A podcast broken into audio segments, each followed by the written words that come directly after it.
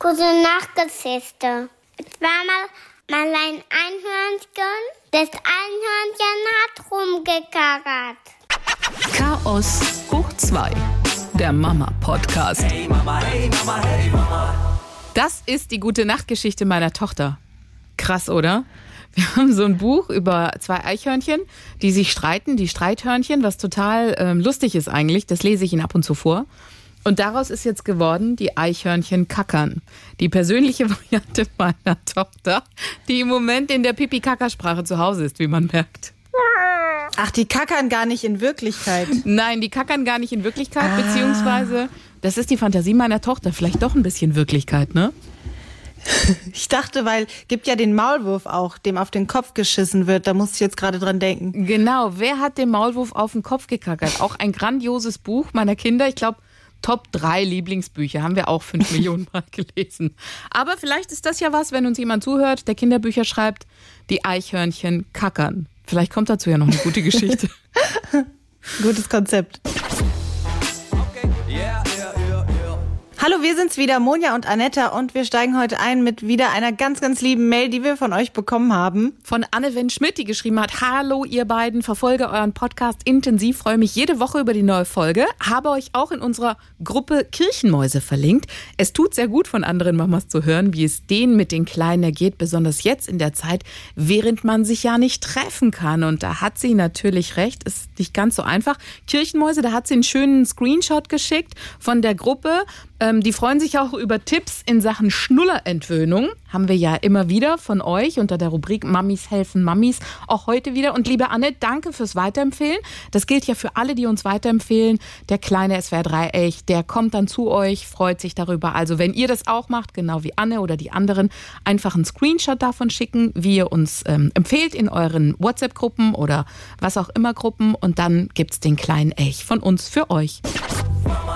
Ich bin gespannt. Du hast ein äh, tolles Thema, wenn Fremde die eigenen Kinder, ich sag mal in Anführungszeichen, erziehen oder einen Satz sagen, wenn man Zurechtweisen. selber zurechtweisen. Danke. Ja, ähm, also ich habe da schon öfter darüber nachgedacht, weil das kennt ja jede Mutter irgendwie, wenn man so eine kritische Situation hat in der Öffentlichkeit, da gibt's ja ganz, ganz viele verschiedene Reaktionen von außen. So, manche ignorieren das, was ich auch immer total gut finde, einfach weggucken. Guck weg, wie ich hier ausraste, wie alles schief läuft, ist okay. Aber ähm, was ich persönlich auch sehr gut finde, ist, wenn jemand dann ähm, die Situation richtig einschätzt und sieht, ich äh, gerate gerade an meine persönlichen Grenzen, ich komme nicht weiter.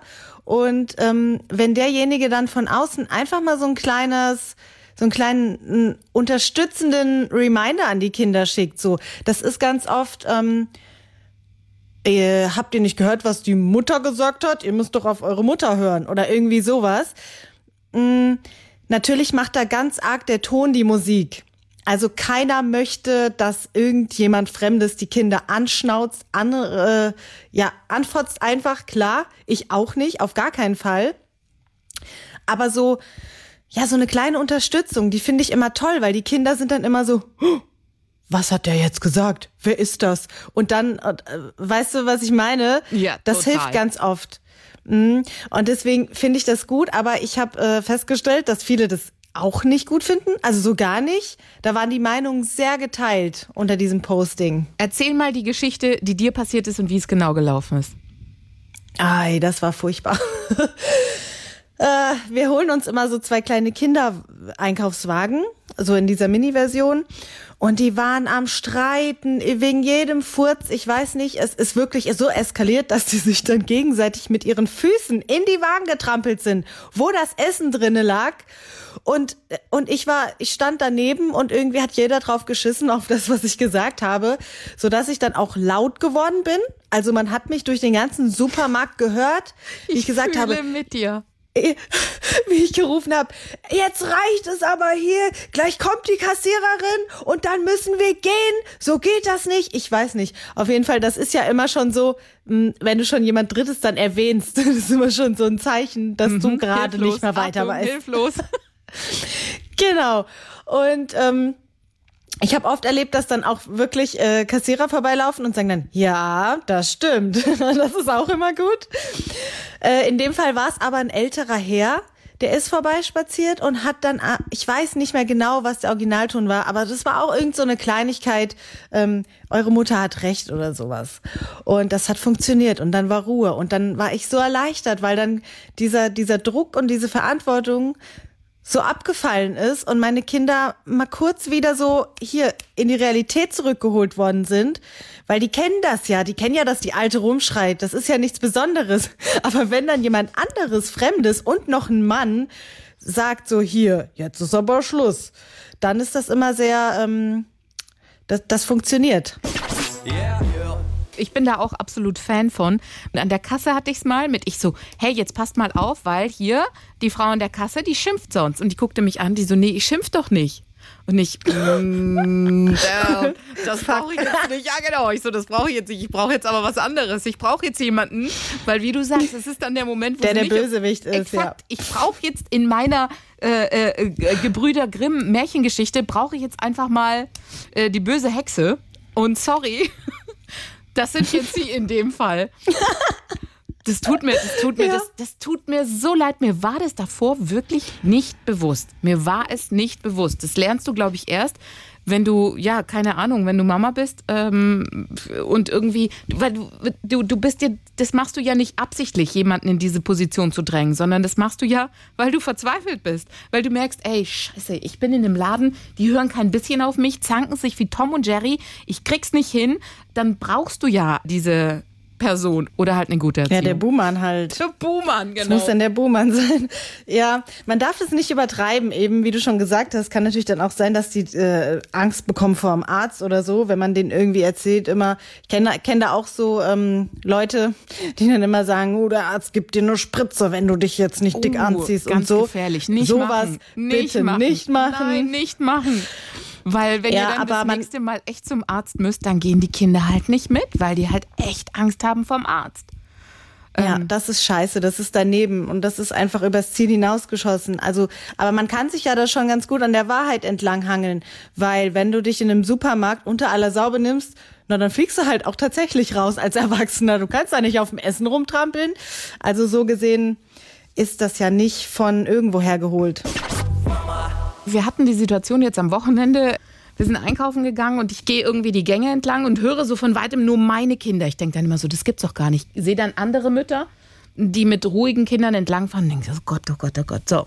Und dann hole ich schon immer ganz schnell Zeug, hab die feste Liste vor mir und denke so, okay, es muss alles ganz schnell gehen, damit nichts passiert. Und dann waren sie wirklich nur eine Millisekunde.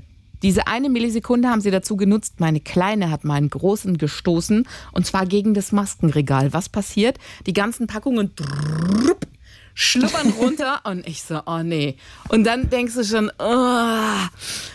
Und dann fängt er auch noch an zu weinen und ich, warum weinst du? Und er so, es war nicht meine Schuld, sie hat mich geschuckt. Und weißt du so, du bist dann eh schon in dieser überforderten Geschichte, Riesensupermarkt, Regal ist gerade vor dir zu, also nach unten gegangen mit den Masken. Du musst das Zeug einlinksen, dann musst du die Kinder beruhigen, die Kleine einfangen, den Großen. Weißt das ist so die absolute Ausnahmesituation. Habe ich nur gesagt, hör zu, sowas kann passieren, das ist nicht schlimm.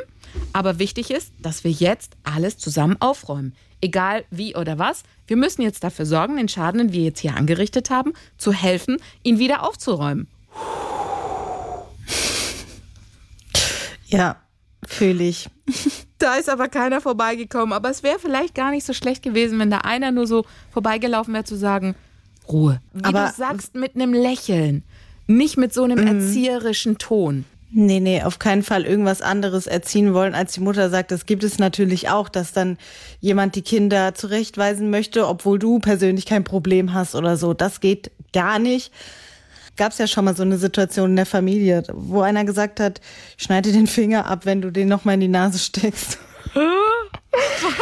Äh, ja, wo ich dann gesagt habe, nein, wir schneiden hier ganz bestimmt keine Finger ab. Und der war dann aber auch richtig pissig, weil ich habe ja seine Autorität untergraben. Das wäre mir sowas von Weißt du? egal. Ich bin dann ja so drauf, dass war ich mir auch so, egal. Jetzt steckst du dir den Finger aber noch mal rein. Wir können hier, äh, also Und du steckst dir den Finger in den Arsch und bist ruhig. Hey Mama, hey Mama, hey Mama. wenn Leute irgendwie vorbeilaufen und irgendwie sagen, ja, das möchte ich nicht jeder hören, dann sage ich, das ist aber kinderfreundlich hier. Das ist ja super. Sie haben bestimmt auch ganz viele Kinder, oder? Ich, also ich reagiere dann echt pampig. Ganz komisch. Ja, bei mir geht sowas dann ist asozial. bei mir geht dann echt so ein Schutzschild, so ein Mamaschutzschild hoch, dass ich mir denke, hey, du pumpst meine kleinen Kinder nicht an, ganz egal wie blöd die Situation jetzt auch war. Das ist nicht der richtige Umgang. Das macht man nicht. Du, für viele ist es aber auch schon zu viel, wenn irgendjemand etwas, egal ob es lieb gemeint ist, sagt, habe ich festgestellt.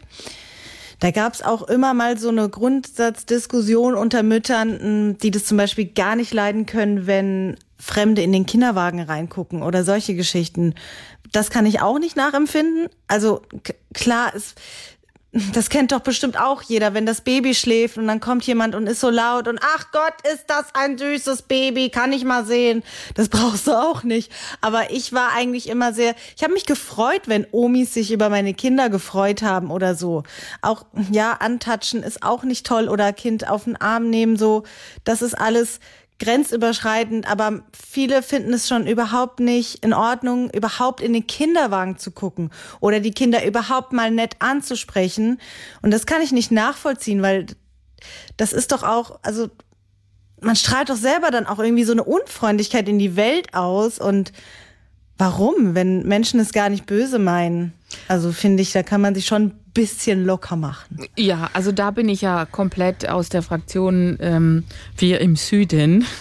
Nein, also da bin ich ja äh, äh, komplett griechisches Naturell und freue mich ganz, ganz arg, wenn andere Leute sich über meine Kinder freuen, ja, und ich empfinde das auch als, ähm, als toll. Und wenn, wenn dann irgendwie die kommen und sagen, ach Gott, ist das süß oder darf ich mal gucken? Ich meine, klar, wenn sie ihn aus dem Kinderwagen rausnehmen würden und wollen ihn in die Hand nehmen, Menschen, die ich nicht kenne, würde ich auch sagen, stopp, das geht natürlich gar nicht.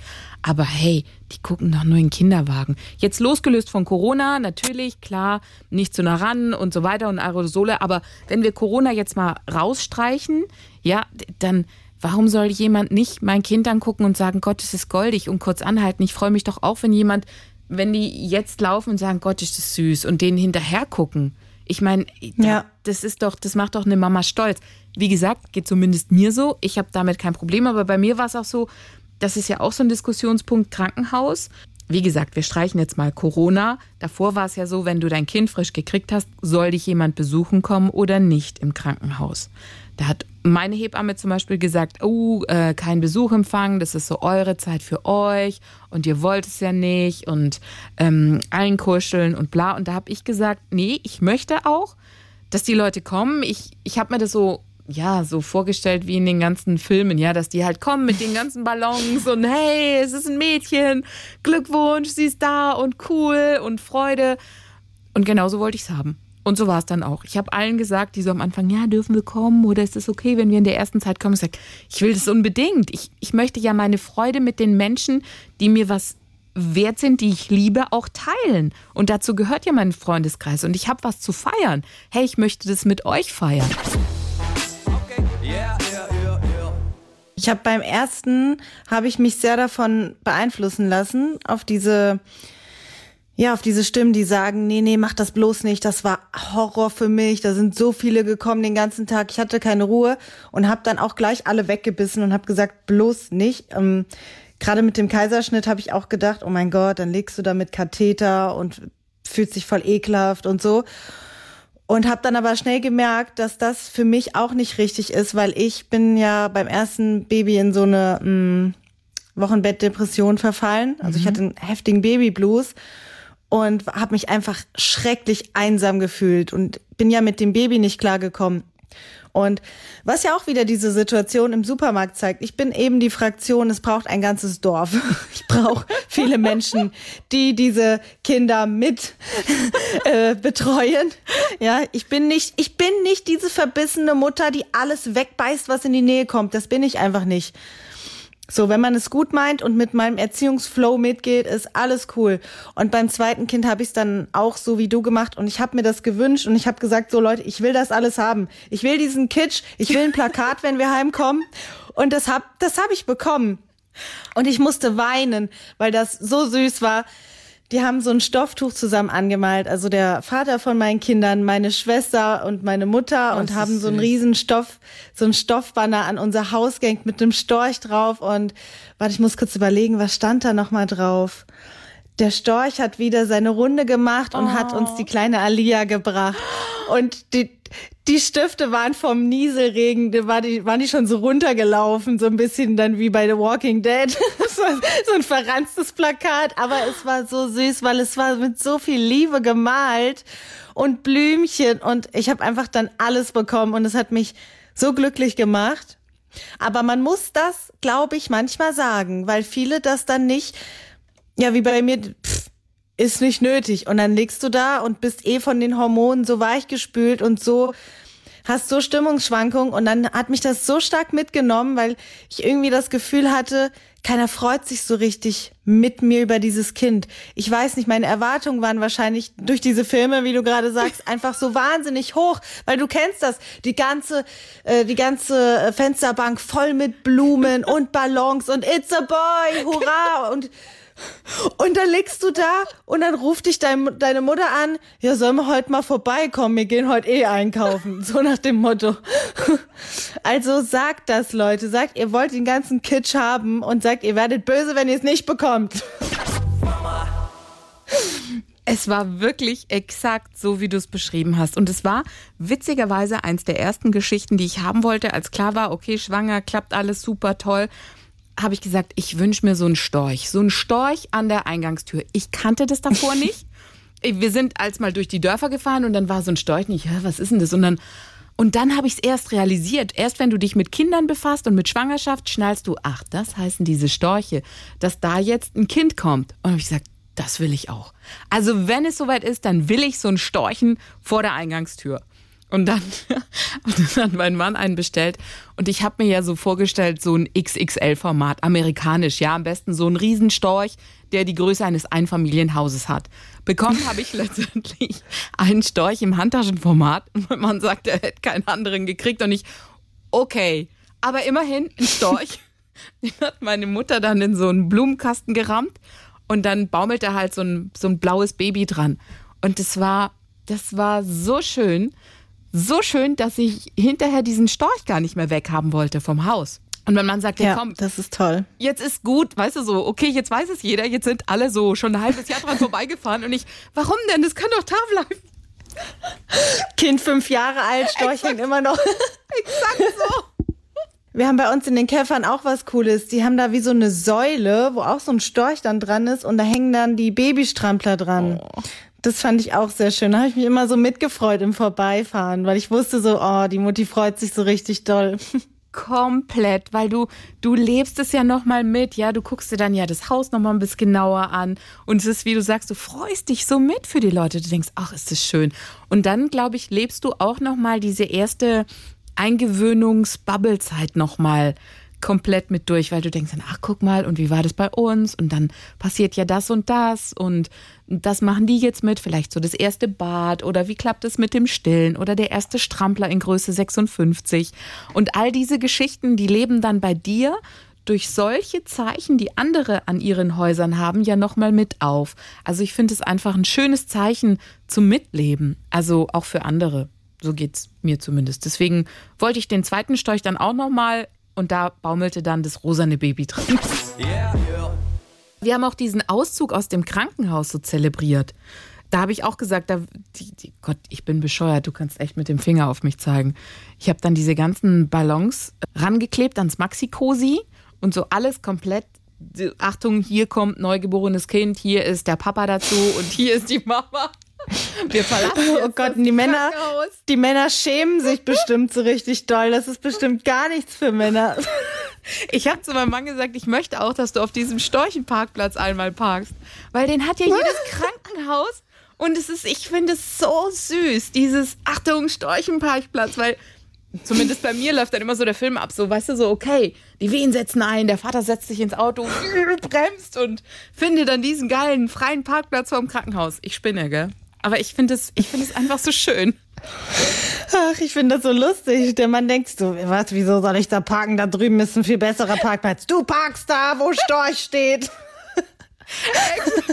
Ja, weil du hast nur halt ein oder zweimal die Chance, da zu parken. Sonst nie wieder. Ach ja, schön ist das. Ah, Das ist, das ist wie mit den Heiratsgeschichten, wo Frauen einfach so richtig komplett drüber sind und der Mann so das einfach gar nicht verstehen kann. Das ist doch nur eine Unterschrift. Schatzi, lass uns doch klein machen. Nein! Und ich will Tauben und dieses und eine Kutsche. Und der Mann immer nur so, okay, okay, Ja. machen, was die Frau sagt. Aber diese, diese Romantisierung von solchen Geschichten, die führt ja dann auch oftmals so ein bisschen in die Enttäuschung, ne? Weil du ja dir so eine riesen Vorstellung aufbaust, wie toll das wird, wenn das Baby dann endlich da ist. Und dann ist es vielleicht gar nicht mal am Anfang so ganz toll, wie du dachtest. Du hattest diese, diese Wochenbettdepression, ne? Hast du gerade erzählt. Ja, voll. Mm, Ich hab's voll, hat mich voll umgeklatscht am vierten Tag nach der Entbindung. Volle Kanne.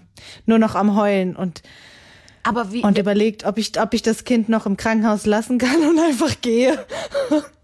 gab es dazu irgendwas, was dich getriggert hat oder war das auf einmal da? Nee, das waren, das waren die Hormone. Das, ich bin einfach aufgewacht mit dem Milcheinschuss und dann war bei mir vorbei. Dann war ich nur noch am Heulen. Und weil das Baby war ja auch ähm, so ein Schreikind.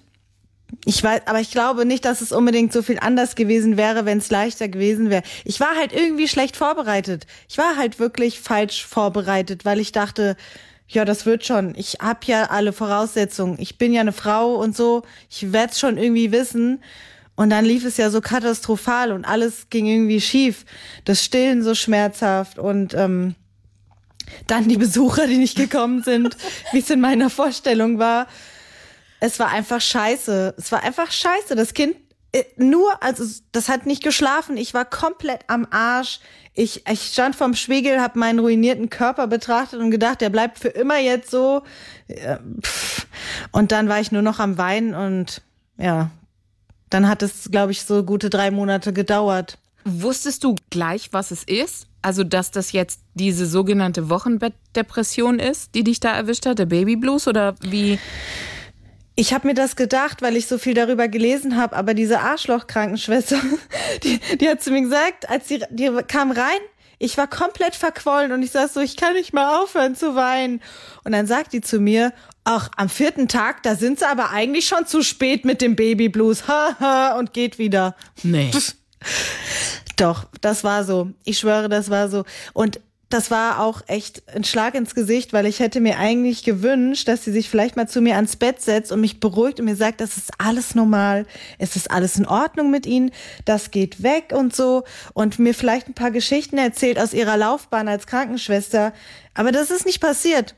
Die hat mich komplett mit meinen Gefühlen alleine gelassen und die hat natürlich dann der Mann alle abbekommen. Und der hat ja die Welt auch gar nicht mehr verstanden, weil der hat ja noch viel weniger als ich darüber gelesen und wusste gar nicht und hat mir dann Wochen später erzählt, der hat gedacht, dass ich durchknalle und durchbrenne und dass ich überhaupt nicht gemacht bin, als Mutter zu leben. So hat er das wahrgenommen, weil du ja total, du bist ja richtig durch den Wind und ja, denn wenn die Männer sich dann nicht so arg damit auseinandersetzen, dass das normal ist, und das machen sie ja in, im Normalfall nicht, und dann hat er Angst bekommen, weil er dachte, ach du Scheiße, die Olle kann gar nicht mit Kindern umgehen. Was mache ich denn jetzt? Jetzt brennt die durch und ich bleib mit dem Kind alleine. Naja, gut. Ich meine, wenn du es aus seiner Perspektive betrachtest, der vierte Tag sagt du, du warst noch im Krankenhaus. Das heißt, der kommt, freudestrahlend, denkt sich, okay, ich gehe jetzt Mutter und Kind besuchen, macht die Tür auf und dann erstmal, okay, ganz schwierige Situation. Ich weiß nicht, was du dann Angst gesagt hast. Aber wie du sagst, wenn der keine Ahnung hatte von Baby Blues, wird er sich auch gedacht haben, ähm, Ja, Mann. okay. Da, da, liegt, da liegt die Schabracke da mit ihrem Netzunterhöschen, die Brüste am Tropf und sagt, ich kann das nicht. Was ein Albtraum bestimmt. Ja, der hat mir da, der hat mir dann auch leid getan, weil ich war dann ja auch so, ich habe dann unheimlich geklammert. Ich habe gesagt, ich will nicht mehr, dass du hier weggehst. Ich will mit diesem Baby nicht alleine sein. Ich weiß nicht, was ich tun soll. Das war boah, das war eine Extremsituation. Und meine Mutter konnte mir auch nur bedingt helfen, dadurch, dass die ja adoptiert hat. Ich meine, ich war zwar auch sehr, sehr klein, ich war ein paar Tage alt oder zwei, zwei Wochen war ich, glaube ich, alt. Ich weiß es nicht mehr genau. Aber sie hat ja diese Krankenhausextreme nicht erlebt und dieses Stillen. Also die hat quasi das fertige Produkt dann überreicht bekommen und mit Bedienungsanleitung hier so und so viel trinkt das, hier Fläschchen, da Milch. Also sie konnte mir da auch nicht so richtig helfen und es war halt einfach niemand da, dadurch, dass die Schwestern mich auch im Stich gelassen haben. Naja, diese Hormongeschichte, da passiert halt schon wahnsinnig viel mit dir während dieser Geburt und danach einfach. Ja, das ist krass, weil das, das hat, ich habe das so wie gespürt am vierten Tag, dass die Hormone so irgendwie so runtergesackt sind. Das war wie so ein, wie ein Schalter, der umgesprungen ist. Und dann hatte ich eine sehr liebe Hebamme, die hat mir dann ein bisschen ein besseres Gefühl gegeben und hat mir dann Geschichten erzählt, so von den Muttis, die sie kennt. Und das, die hat mir dann ein bisschen wieder das gegeben, was ich im Krankenhaus schon gebraucht hätte, dieses Gefühl, du bist nicht unnormal. Diese ablehnenden Gefühle, also ich, ich habe das Kind natürlich geliebt und ich habe das auch versorgt, aber es war nicht so, wie ich dachte. Es war nicht diese Liebe auf den ersten Blick, dieses Unsterbliche, ich gebe dich nicht mehr her. Das war nicht da. Und das hat dann Wochen gebraucht. Und der, der Wendepunkt, der war, als er mich so das erste Mal angelächelt hat, also mein Sohn. Oh. Ich weiß noch, ich habe ihn auf die Backe geknutscht und dann kam so ein Lächeln und dieser Blick in die Augen und dann habe ich so ein Gefühl gehabt, wie als hätte ich mich jetzt verliebt. Und dann dann hat sich die Sache gewendet. Klar, dann war es teilweise immer noch scheiße, ich war ja immer noch müde und ich war immer noch am Arsch, aber dann war diese Liebe da, die ich vorher irgendwie nicht so, die war so im Hintergrund, weil dieses Fertigsein war davor. Mhm. Ich konnte das nicht, ich konnte diese Mutterliebe nicht so richtig sehen, weil es war so krass für mich alles, weil diese, dieses Leben, was ich einfach hatte, das war weg. Ich war immer so für mich alleine und ich habe gedacht, naja, das geht schon. Das geht schon irgendwie mit Kind. Vielleicht nicht mehr so viel, aber wie krass es sich dann wirklich anfühlt, wenn du nicht mal alleine duschen kannst und wenn du so, wenn du in so einer Angst lebst mit so einem Kind, das immer wach wird mhm. und dich dann nicht traust, ins Bett zu gehen. Das waren Extremsituationen. Ich habe auf dem Teppich geschlafen, weil ich mich nicht getraut habe, weil das Kind gerade mal auf der Couch eingepennt ist und ich habe mich nicht getraut, ins Bett zu gehen. So, das ist so heftig für die Psyche. Mhm. Und dann, dann habe ich halt nach und nach Tricks rausgefunden. So für den Alltag. Was kann man machen, dass das Kind dann besser schläft und dass ich zum Schlaf komme und dadurch war dann mit dem zweiten eben alles anders und ich habe die Zeit im Krankenhaus total genossen. Also da, da war ich, da war ich sehr genügsam. Da, da habe ich das genossen, dass ich dann das Kleinkind nicht hatte, sondern das Neugeborene. Und die hat es ja dann wieder gut gemacht, weil die hat dann erstmal zwölf Stunden am Stück gepennt. Und ich dachte Wahnsinn. so, sollte, sollte das Kind vielleicht mal was trinken? Und also das war dann so richtig wie Fünf-Sterne-Hotel. Das Baby den ganzen Tag auf mir am Ratzen, ich am Fernsehen gucken. Ich habe gedacht, geil, beste Leben. Ja, also komplett das Gegenteil. Also zwei Extreme. Ich weiß, ich weiß alles, was möglich ist. Also man kann sich nicht darauf vor, vorbereiten. Man muss ja am besten auf alles einstellen. Es kann alles passieren. Du steckst nicht drin und du hast keinen Einfluss. Mhm. Wir haben über so viele Ecken gequatscht, ich kann mich schon gar nicht mehr an das Ursprungsthema erinnern. Eigentlich haben wir mal angefangen über die Ach, Supermarkt, im, im, im Supermarkt. Über die Supermarktgeschichte. Wie sind wir denn bitte schön vom Supermarkt auf den Babyblues In den Kreissaal gekommen. Kaffeeklatsch halt hier bei uns. Noch ein kleiner Schwank aus Sachen Dating-Erfahrung. Was ist da mhm. der aktuelle Stand? Was war denn der letzte? Der letzte war, du bist stellenweise geghostet worden von jemandem und dann gab es aber jemanden, der saugut aussah. Da gibt es jede Woche einen anderen, der saugut aussieht. Ich verstehe, okay. ja, ja, der Arsch.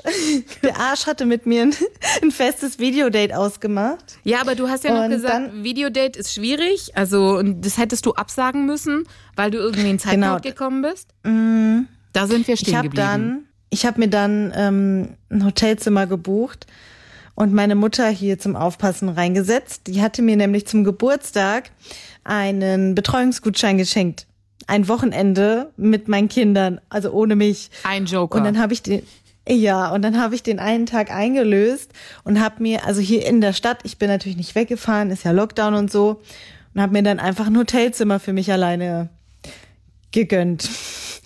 Und ähm, dann hat der mir, als ich schon gebucht habe, nicht mehr geschrieben. Und Und ich bin gerade. Oh Gott, ich, bin, ich habe mich so ich habe mich so geschämt vor mir selbst und bin gerade über die Straße gelaufen zu diesem Hotel und habe mich ver verflucht Nein. und habe so gedacht, du blöde Kuh, du machst nie wieder für irgendjemanden etwas. Ich habe es so bereut. Und dann hat er zugesagt. Nee. Voll, ey, volle Achterbahn der Gefühle. Dann hat er zugesagt und ich habe mich mega gefreut. Pass auf, es kommt noch die Wende. Dann hat er wieder nicht geschrieben und hat mich eiskalt versetzt, kom kommentarlos. Nichts mehr von gehört. Seitdem nicht mehr, oder was? Ja, er hat einfach nur die, die Zusage und dann war er wieder im Erdboden verschwunden. Und ich habe gedacht, du. Aha. Ey. Und dann ähm, war ich ja in diesem Hotelzimmer und dann habe ich mich erstmal ein bisschen betrunken. ich dachte so, komm, du bist alleine hier, geiles Hotel, was sollst du jetzt machen? Mhm. Und dann habe ich aber für Ersatz gesorgt und habe jemanden aufgewärmt, den ich erstmal zur Seite geschoben habe. Mhm. Und ähm, habe den dann angerufen. Also dann, ich hatte mein Videodate noch und naja, aus, es, ich glaube, es war das tollste Videodate, was ich hätte haben können. Ich glaube, es hat sich doch ganz gut zusammengefügt, so dieses dieses, ähm, diese Enttäuschung, die ich eigentlich hatte, weil ich hatte dann echt einen verdammt lustigen Abend. Ich war dann, ich war in einem Zustand, ähm, von dem ich nicht wusste, dass er eine Bezeichnung hat. Aber die deutsche Sprache ist was Wunderschönes. Meine Nachbarin hat mich aufgeklärt. Es nennt sich die Stunde der Wahrheit. Ich hatte, ich hatte dann die Stunde der Wahrheit erreicht und habe dann einfach alles erzählt, was wahr ist. So, also was ich arbeite, dass ich Kinder habe, so eiskalt abgebrüht. So weißt du, dann die Idee ist dann so alles egal. Du erzählst es einfach und denkst dir, pff, scheiß und, drauf. Und wie war seine Reaktion? Lässig. Lässig. Also ich kann mich leider nicht mehr so viel erinnern, was er gesagt hat, aber ich glaube, ich habe ihn ziemlich platt geredet. Ich habe ihm dann eine Führung gegeben durch das Hotel. Und ähm, ja, super viel Quatsch halt gemacht. Und ähm, ja, also Ende vom Lied am nächsten Tag so, er sagt, er findet mich attraktiv und er möchte ein richtiges Date. Aber jetzt schäme ich mich so ein bisschen, weil ich hier so einen Absturz hatte. Aber hey, das, also das Date machst du aber mit ihm. Ja, eigentlich ist es Jackpot, weil ich habe ja jetzt schon das Schlimmste gezeigt, ja, was es gibt. Also das musst du machen. Das musst du machen, weil das ist ja einer, der zu dir hält in deinen dunkelsten Stunden. Ja, der Arme. Ich habe auch noch gesagt, so, du bist die Notlösung. Das hast du ihm auch gesagt? Ja, aber dann ja. musst du dich mit ihm treffen. Also wenn du ihm gesagt der hast Arme. ins Gesicht, du bist die Notlösung und er will, dann musst du dich mit ihm treffen. der arme Kerl. Ich fand den ja vorher eigentlich auch schon gut, aber der war nicht, ähm, der war mir nicht energisch genug. Und dann wurde ich schon ungeduldig und habe gesagt, so komm, den schiebe ich jetzt zur Seite so, weil das ist mir zu langweilig mit dir. Du machst ja gar nichts. so bin ich, ey. Und was war jetzt mit dem Typen, mit dem Ursprungstypen? Den, den habe ich ähm, am nächsten Abend blockiert extra abends, weil ich wollte sicher gehen, dass der mein neues Profilbild sieht, mhm. weil ich habe so bombastische Fotos von mir gemacht, das sollte er sich angucken und sabbern und denken, scheiße, mhm. ich kann nie wieder schreiben, weil ich nicht mal abgesagt habe und habe ihn aber dann blockiert, weil ich will von dem Penner nie wieder was hören. Vielleicht wäre dann wieder was gekommen, so hey, tut mir leid und so ist was dazwischen und so. Vielleicht hätte er sich entschuldigt, aber wenn es schon so anfängt, Vergiss es, kloppt es in die Tonne, ey. Mach dir nicht den Stress. Da gibt es Männer, die halten sich an Verabredungen, wenn Uhrzeit steht. Das ist respektlos und das, das muss man sich nicht bieten lassen, weil der Markt ist so voll mit tollen Männern, die deine Zeit wertschätzen, die das ernst nehmen, wenn du verabredet bist, weil du deine Zeit opferst, ja, der klaut dir deine Zeit und der, der in dem Fall denkt er, du bist weniger wert als er, weil er denkt sich, pff, wozu soll ich absagen? Es ist ihm scheißegal. So und ich habe keinen Bock mit so jemanden irgendwas zu tun zu haben. Sind wir gespannt, wie es dann weitergeht, ob es noch mehr Videodates geben wird oder ja. ob es bald zum ersten Spaziergang kommt. So, wir sind am Ende angekommen, aber wir haben noch ein bisschen was aus der Rubrik Mummies helfen Mummies. Annetta, schieß los. Wir haben der Bereich Schnullerentwöhnung. Das ist ein ganz großes Thema. Ganz viele Nachrichten, die wir da von euch haben. Und eine schöne kommt hier von Andy, der geschrieben hat, also mein Neffe hat im zarten Alter von vier bis fünf Jahren nicht auf seinen neuen Schnuller verzichten wollen. Zu dieser Zeit haben seine Eltern ein neues Haus gebaut. Da hat der kleine Sven dann unter Tränen seinen Schnuller in eine extra dafür gemachte Steckdosenbohrung eigenhändig eingemauert. Damit war dann das Thema Schnuller durch. Und jetzt kommt's echt schön. Der Schnuller wurde dann zur Hochzeit von Sven wieder aus der Wand geholt und feierlich übergeben. Allerdings Oh, war die exakte Position in der Wand nicht mehr zu 100 Prozent. Dementsprechend war der Flur dann wieder renovierungsbedürftig. Geil. Aber ist Ey, geile das Geschichte. ist das eine schöne Geschichte. Ich habe gedacht, würden wir jetzt ein neues Haus bauen, hahaha, in Klammern, dann wäre das so, so ein Ding, wo du sagst, jawohl, das ist ja, also vielleicht, wenn irgendjemand dabei ist, wo gerade so ein Häuschen in Planung ist oder eine Wohnung oder was auch immer, überlegt euch einen kleinen Steckdosenplatz oder in der Nähe von irgendeiner Wand oder sowas, wo ihr euch die Position markiert, wo ihr sagt, pom, da packen wir den Schnuller rein. Fand ich total süß. Ich habe unter die Tapete Penisse gemalt. Die Ach, können, dann die, können dann die Nachmieter irgendwann finden. Fast genauso gut. Fast genauso romantisch. Hey Mama, hey Mama, hey Mama. Wir sind raus für heute und wir lassen euch alleine mit einem Spruch von Der Gasser, der Zweijährige nach dem Abendbrot. Ich brauche keine Hände waschen, ich habe sie abgeleckt. Na dann ist ja gut.